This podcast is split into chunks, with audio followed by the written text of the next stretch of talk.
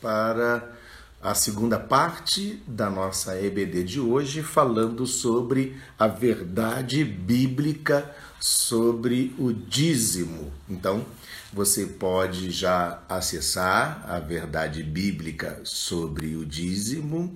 Estamos aqui comentando nesta hora. Você venha participar com a gente. É a segunda parte da nossa EBD de hoje. Enquanto eu coloco aqui a nossa o nosso tema de hoje aqui em especial, né? Vou manter fixo e deixar também para que os irmãos possam fazer o seu comentário. Tá bom? Muito bem. Estamos aguardando aqui agora o nosso irmão Marcos acessar para que possamos. Ok. E apareceu o Vinícius. Bom dia, Vinícius. Tudo bom, Vinícius? Quanto tempo sem te ver, rapaz? Você tá legal? Olha lá, sem os dois dentes da frente. E a janela, a janela tá aberta, então tem que fechar essa janela aí, né? Logo os atacantes. Bom te ver, Vinícius. Deus te abençoe, viu? Glória a Deus. Tá lavar a louça, oh, tá? Que beleza, hein? Vai lá. a louça tá comigo, viu? Não tem jeito. Ixi, rapaz. Daqui a pouco eu vou, sair, eu vou sair daqui correndo e vou trabalhar mais ainda, você vai ver. Então, Marcos, uh, vamos começar da pergunta? Vamos sim. Qual que era mesmo onde a gente estava? A pergunta que foi feita ainda há pouco foi se eu recebo é, o meu salário, né? O meu salário, eu tenho a parte líquida, eu tenho a parte bruta, né? Eu tenho o bruto e o líquido. De onde eu oferto? De onde eu tiro o dízimo? Da parte bruta ou da parte líquida? Era a pergunta da nossa irmã que foi feita ainda há pouco, que a gente ficou então para responder agora. Então, Fica aí, você. É, eu, eu tenho um, um pensamento que a gente pode facilitar aí para ensinar para os irmãos, que é a gente pensar sempre no que cai na nossa conta. E aí acho que facilita até muita coisa aí, porque essa dúvida aí ela vai incidir em questão de impostos e, é, é e ressarcimentos e, e é, então assim a gente tem que pensar no que caiu na nossa conta é, ali a gente começa a trabalhar a questão do dízimo. Né? É, muito importante, voltando àquele assunto da nossa irmã Daniela, que acho que cortou, né? É muito importante a gente tentar tirar as nossas despesas de cima dos 10% e fazer as despesas girar nos 90%. É, tem pessoa que, que até faz essa conta, sei lá, se o salário você caiu mil reais, ela fala assim, não, não, não tenho mil reais, eu tenho 900. E aí a pessoa vai trabalhando em cima do, dos 90% as despesas.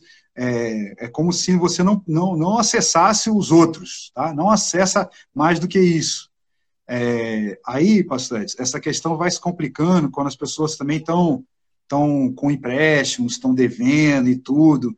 É, a gente não vai conseguir pelo menos eu aqui, né, pastor? Eu não vou conseguir dar a solução para todos os problemas dos irmãos.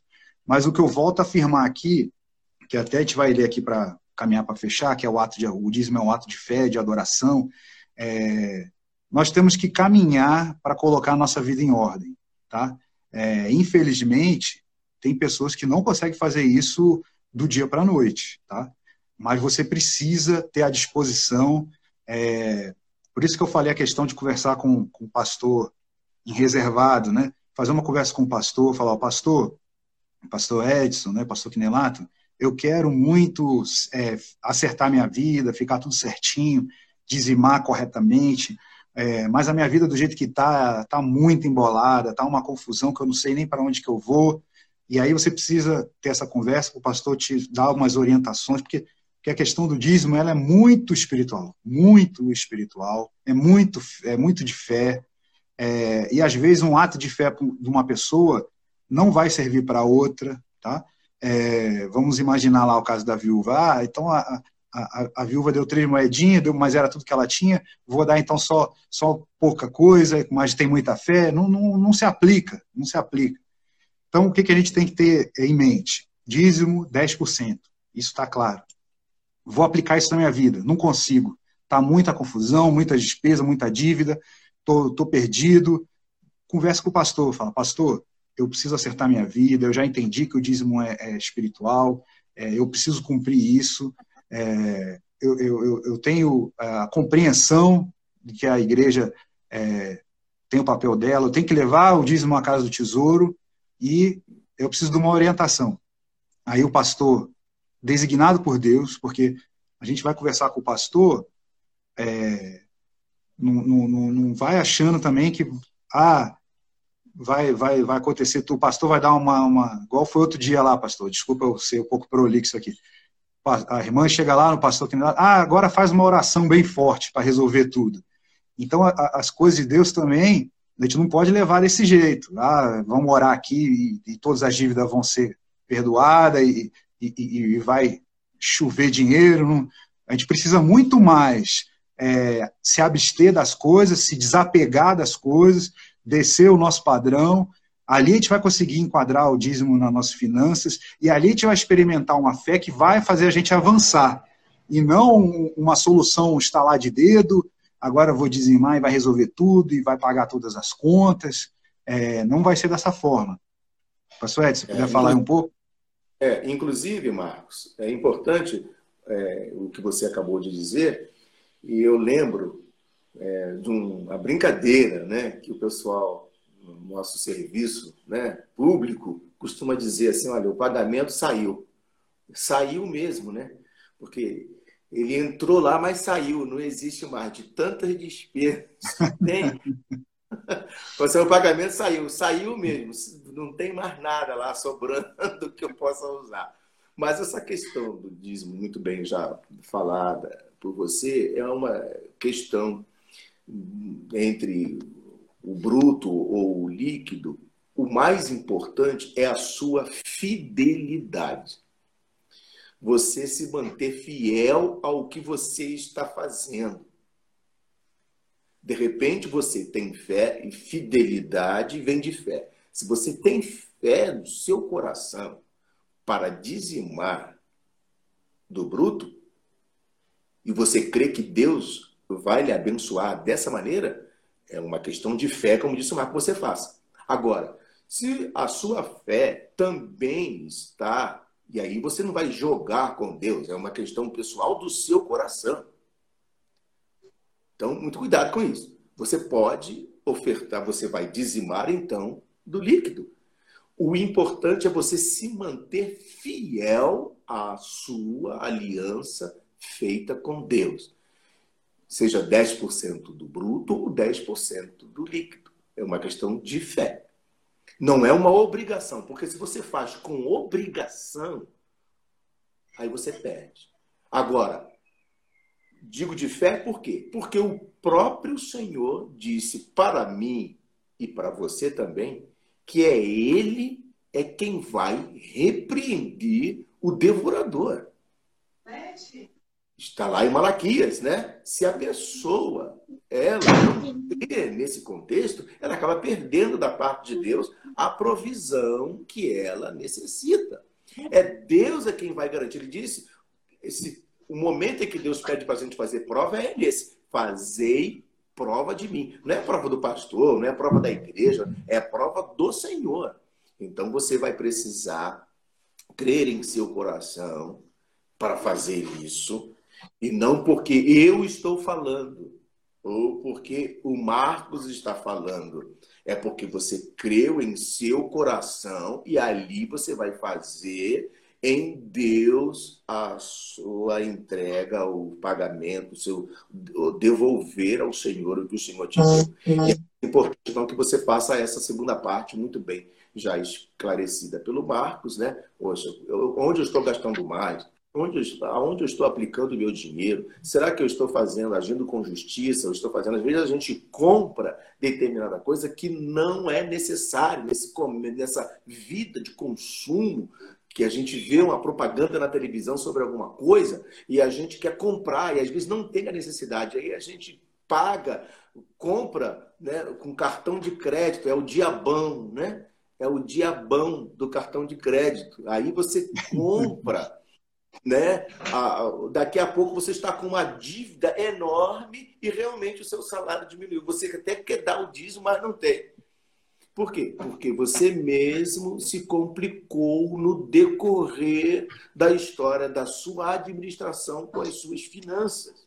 Então, é importante que você avalie aonde você está é, investindo seus recursos, se você não está fazendo algo que não é necessário. Você tem as suas necessidades primárias, as necessidades básicas, né? E as secundárias.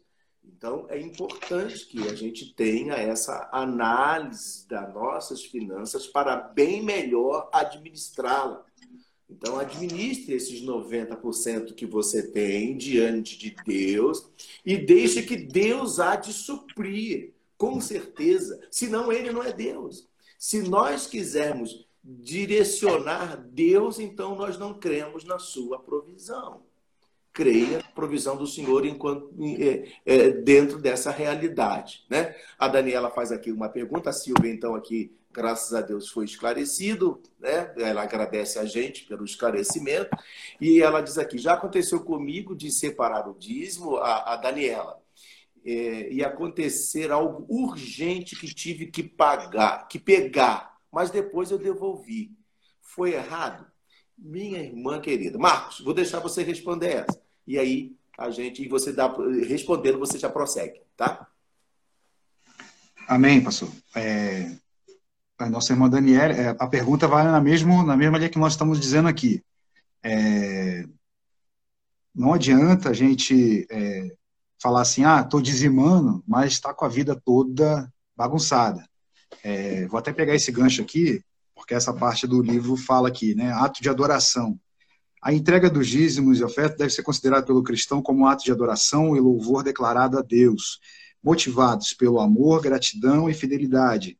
Os que entregam os seus dízimos e ofertas com alegria, com fé, consciência, pode e devem considerar privilegiados, pois fazem parte do exército do Senhor e ele próprio era dizimista. Então, é, a questão da gente ser fiel nos dízimos e nas ofertas é um ato de obediência, é um ato de fé. E, e, e se, e se é para a gente ser protegido, né, como diz lá em Malaquias 3,10, né, repreenderei o devorador para que não vos consuma o fruto da terra. A vossa vida no campo não será estéreo. Então aqui tem questões até de, de saúde, é, questão de, de é, impedir que, ele, que, ele, que o devorador não chegue na nossa casa, tá? Então, essa aqui, a gente está dentro de, dessa asa, né? É, debaixo dessa asa, debaixo dessa cobertura, isso é uma benção muito grande. E isso é uma coisa espiritual. Então, o, o, o, o inimigo vai tentar fazer com que a gente não consiga chegar aqui, tá? Então, é, aconteceu essa, essa urgência, essa fatalidade, tudo. Ninguém vai. Quem sou eu para condenar o irmão, né? Quem, quem sou eu para falar que, que você está condenado? Mas você não pode é, é, viver sem conseguir se organizar para isso. Você precisa parar um pouco, sentar com, com a família, falar: ó, nós precisamos obedecer a Deus. Esse mês nós vamos conseguir botar as coisas no, no, no, no eixo. Então, esse mês a gente não vai conseguir, mas daqui a dois meses nós já vimos aqui. É, daqui a dois meses nós vamos sanear essa situação e nós vamos voltar a obedecer a Deus. E, e a constância. É, poucas vezes assim eu tive esse tipo de problema na questão do dízimo. A gente não pode ficar falando assim, ah, é, ah, ah olha como é bom o irmão Marcos consegue, não sei o quê. É, porque a gente não pode se vangloriar, tá? nós temos que nos gloriar no Senhor. Mas é possível, é possível a gente conseguir acertar a nossa casa, acertar a nossa vida. Tá? É, tem alguma outra pergunta aí, pastor? Não, só um comentário, dízimo é primícia, a primeira parte é do senhor, dar os 10% antes de tudo, comenta a, a, a Raquel, né? Nossa senhora Raquel, depois ela pode dar a notícia da irmã Antônia, estamos orando aqui por ela, é. Deus abençoe lá. É, então, o dízimo, assim que, assim que cai já, já devolve 10%, é uma estratégia boa, né? Naquele caso do irmão lá, ele foi se enrolando por causa disso. Ele ficava tentando fazer a obra na casa dele e quando ia ver, não tinha mais como dizimar. É, e aí a, a, Raquel colocou muito bem aí, ó, primícia, primeira parte, né? Como se fosse antes de mexer em qualquer coisa já resolve logo a questão do dízimo. É muito, é, é uma estratégia muito boa essa. É, vamos seguindo aqui, pastor, de falar que o próprio Jesus foi, Senhor Jesus foi dizimista. É, Jesus não veio para revogar a lei e sim para cumpri-la, tá? Para ninguém ficar dizendo, ah, isso era do Velho Testamento, não se aplica mais. É, frequentou a sinagoga há 20 anos, vivenciou o dízimo, é, abriu mão de toda a sua honra, toda a sua glória e poder, e se fez pobre, sacrificando sua vida por amor de cada um de nós. Vamos lá, irmãos, mais uma coisa aqui para a gente caminhar para fechar. Queria que a gente abrisse lá em, em 1 Coríntios capítulo 3. Eu já trouxe esse ensinamento aqui, mas a gente pode ler mais um pouco sobre isso. É, 1 Coríntios capítulo 3.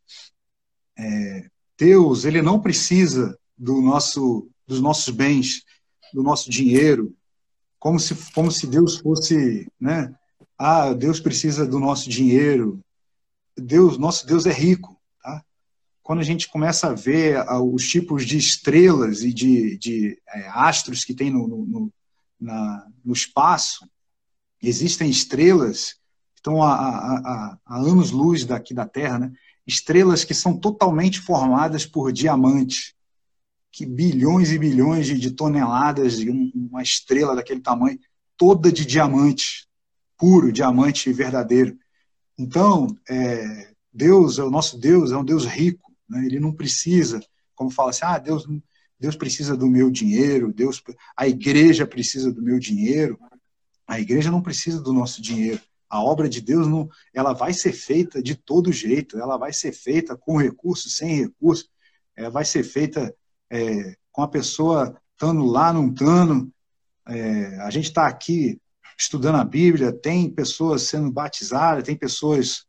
É, então a obra de Deus ela não vai precisar do seu dinheiro, mas nós fazemos isso por cumprir, por obediência, por ato de amor, como a, a Raquel colocou aí agora aí, ó ato de obediência, ato de adoração, tá? É, e quem somos nós para achar que nós, nós, estamos financiando a obra? É como se, se, se, Deus precisasse do nosso dinheiro, tá? Deus não precisa, mas Ele requer de nós o quê? Uma obediência, uma liberalidade, porque a Bíblia fala da avareza, né? A pessoa fica é, apegada aos bens materiais, apegada às coisas, e, e a palavra de Deus nos ensina a gente não ser apegado às coisas.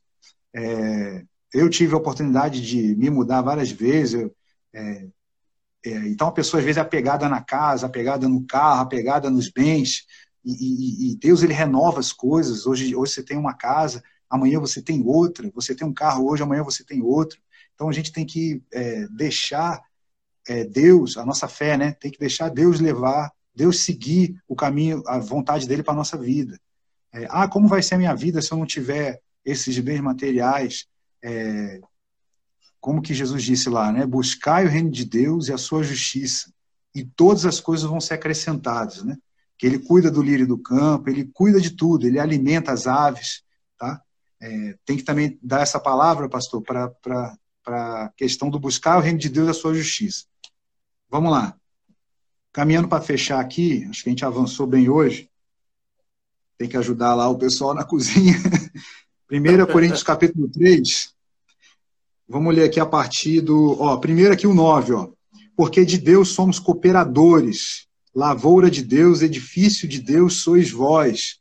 É, então a, a, igreja não é a igreja da pessoa, a igreja do pastor tal, do pastor A, do pastor B. A igreja ela é formada por membros, é um corpo. É, são várias mentes pensando juntos, é, são vários irmãos orando juntos, nós vamos ver sobre isso, sobre batalha espiritual no, na próxima aula, a cooperação, a, a, nós unirmos em oração, com certeza vai ser uma batalha mais, é, mais forte para nós, do que a pessoa pensar que, ah, eu não preciso da igreja, eu não preciso do, do da igreja física, né? eu não preciso estar tá lá, eu não preciso contribuir, eu faço tudo sozinho, eu sou a igreja, eu vou e, e, e, e desbarato o, o inferno sozinho tem que tomar cuidado com esse tipo de coisa, porque Deus ele, ele instituiu a igreja justamente para a gente ter uma, um, um quartel-general, um, ter um, um, lugar ali de apoio mútuo e de encorajamento. e de, e de fortalecimento. E, e, qual é o problema da gente lutar lado a lado ao nosso irmão? Para que ficar lutando sozinho? Né? Existem situações que você vai precisar lutar sozinho? Existem várias. Mas a regra é a gente lutar junto, tá? Agora, o principal que ele fala aqui, ó, que a gente não pode lançar outro fundamento, a qual é Jesus Cristo, ao 11, ó, porque ninguém pode lançar outro fundamento além do que foi posto, qual é Jesus Cristo. Contudo, se alguém edifica sobre o fundamento, essa parte é principal, ó, irmãos. Contudo, se alguém edifica sobre o fundamento é ouro, sobre o fundamento sobre Jesus, né? Se a gente sobre Jesus, a gente vai começar a fazer a obra de Deus com o fundamento de Jesus, a gente vai produzir alguns tipos de materiais, ó. E aí vamos separar em dois grupos. Esse primeiro grupo é ouro, prata e pedras preciosas, tá? E o segundo grupo, ó, madeira, feno e palha. Manifesta se tornará a obra de cada um, pois o dia a demonstrará. A gente já viu que o dia está né, tá se remetendo ao arrebatamento, porque está sendo revelada pelo fogo, e qual seja a obra de cada um, o próprio fogo provará. Então vai vir o fogo sobre essas obras, esses dois grupos que eu estou dizendo aqui, ó. É, então vamos esclarecer aqui, né? Quando Jesus disse para juntar um tesouro no céu, nós temos que ficar no primeiro grupo, tá?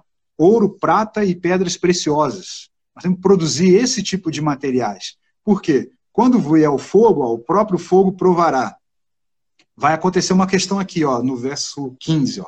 Se a obra de alguém se queimar, sofrerá ele dano, mas esse mesmo será salvo todavia como através do fogo. O segundo grupo, que é madeira, feno e palha, quando vier o fogo, não vai sobrar nada, tá? Porque quando você joga fogo em ouro, prata, pode jogar o fogo que for, não vai consumir, vai derreter, vai cada um tem o seu ponto de ebulição, né? O ouro vai ficar, vai virar líquido, tá?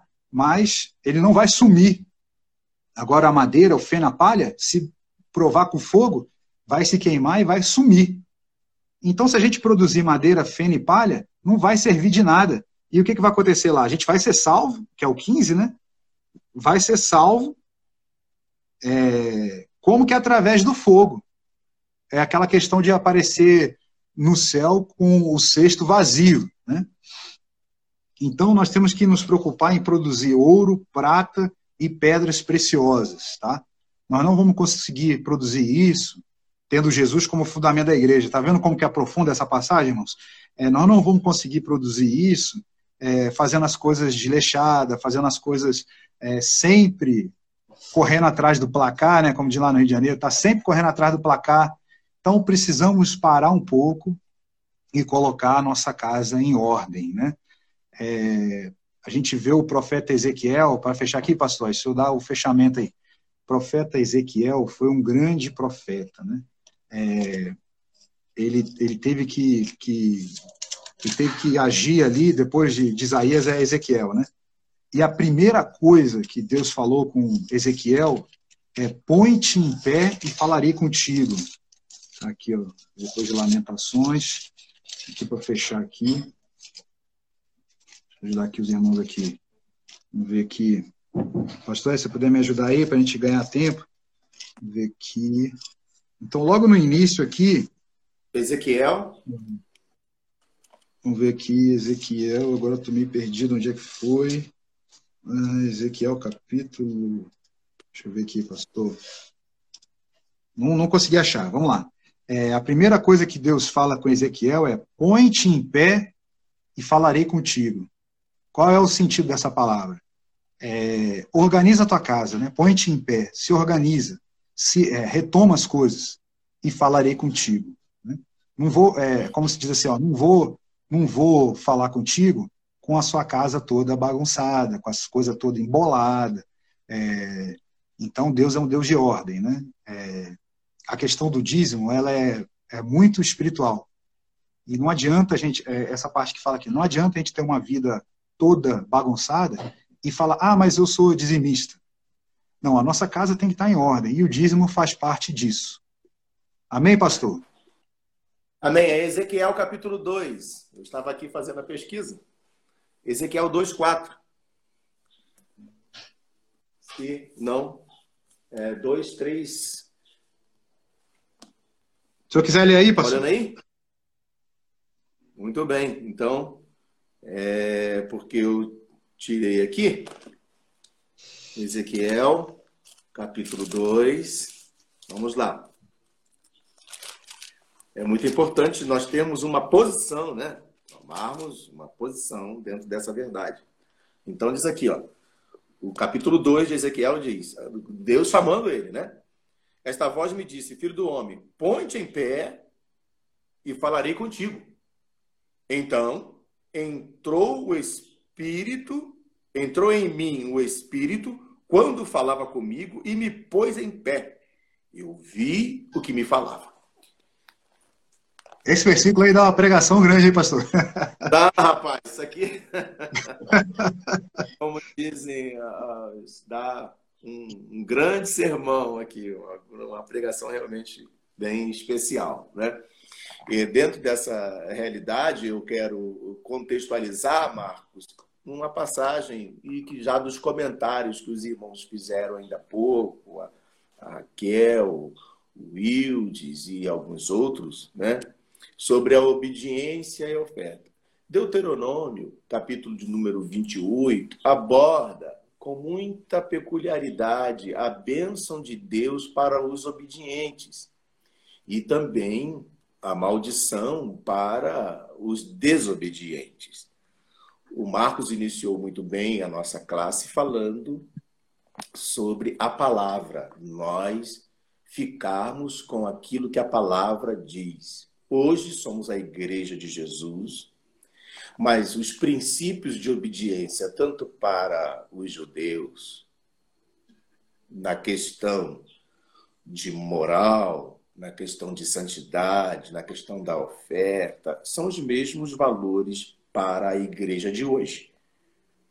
Então, se eu obedeço, eu posso desfrutar das benesses do reino do Senhor. Se eu não obedeço, eu fico né, a, a desejar e, e não recebo as bênçãos de Deus. Então, em Deuteronômio, Marcos, a gente lê aqui, para não para a gente fazer um, um, contraponto, né?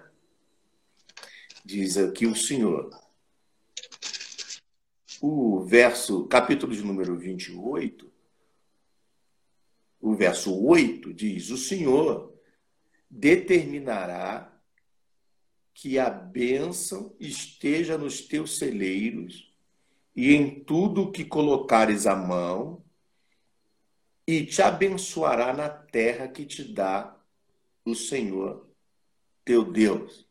Então está aqui uma promessa da parte do Senhor que ele há de abençoar, ele vai determinar, vai, vai vir da parte de Deus a ordem que a bênção, aqui é tratado a bênção até como uma pessoa, né? A bênção vai estar com você aí aonde estiver, se você, e a gente não leu o início, é o verso primeiro do 28, do capítulo 28, é se atentamente ouvires a voz do Senhor, teu Deus, tendo cuidado de guardar os seus mandamentos que hoje te ordeno, o Senhor teu Deus te exaltará sobre todas as nações da terra. É uma promessa dada aos judeus naqueles dias. Uhum. E a igreja do Senhor recebe como participante desse reino esta bênção. O verso 8 está dizendo aqui: olha, o Senhor vai ordenar que a bênção esteja sobre você. O verso 12 então diz: O Senhor te abrirá o seu bom tesouro, o céu para dar chuva à tua terra no seu tempo e para abençoar toda a obra das tuas mãos emprestarás a muitas gentes, porém num, é, tu não tomarás emprestado.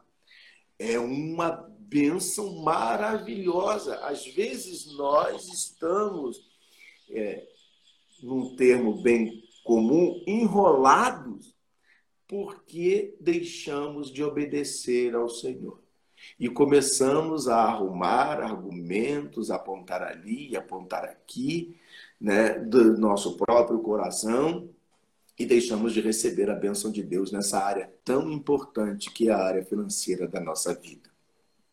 Que eu e você a base aqui principal, acredito, Marcos, que é permanecermos obedientes. Se eu obedecer, então, na sequência, Deus haverá de suprir as nossas necessidades.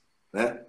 Então, a gente não precisa é, se vangloriar, né? dizer, não, eu tenho. Não, meu irmão, é a misericórdia de Deus que é derramada sobre nós diante da nossa obediência a Ele. É Ele é quem vai fechar, a, a, que vai impedir que o inimigo entre, que puxe o nosso tapete. Ele vai providenciar em nós a saúde, ele vai providenciar em nós os recursos necessários para sobrevivermos aqui. Amém? Glória a Deus. Amém, pastor. É isso aí. Pelo andar da hora aí, vamos encerrar, né?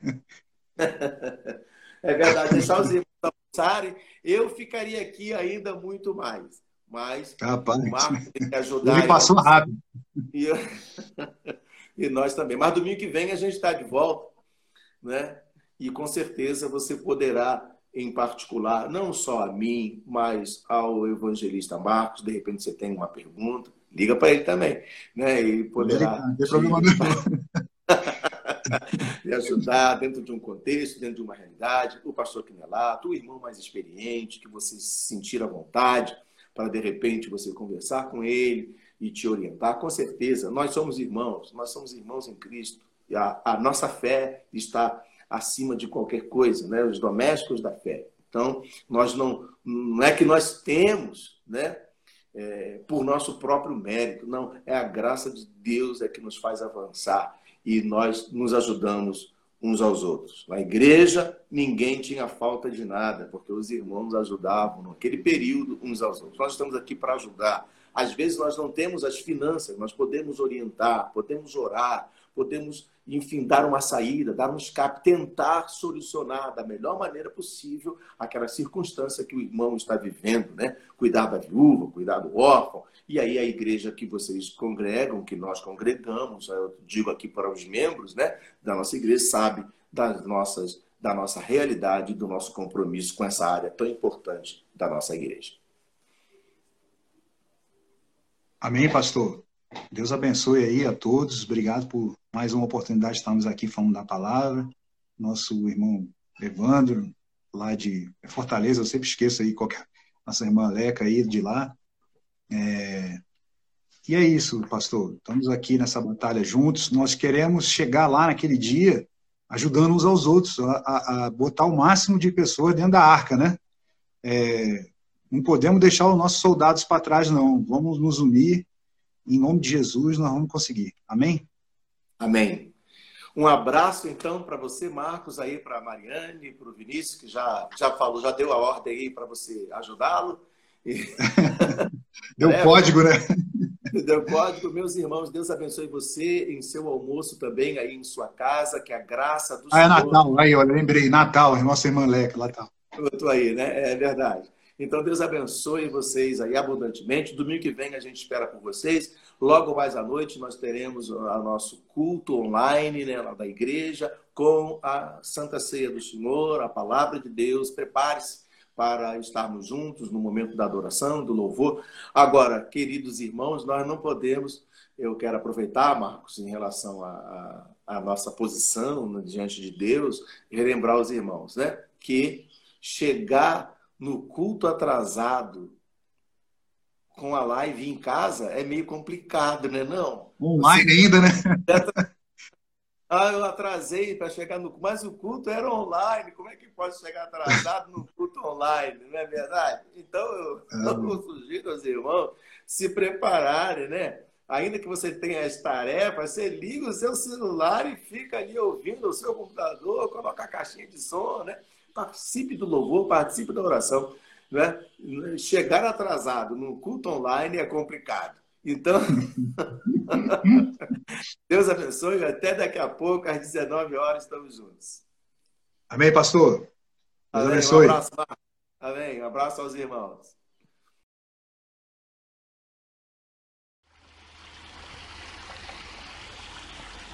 Oh.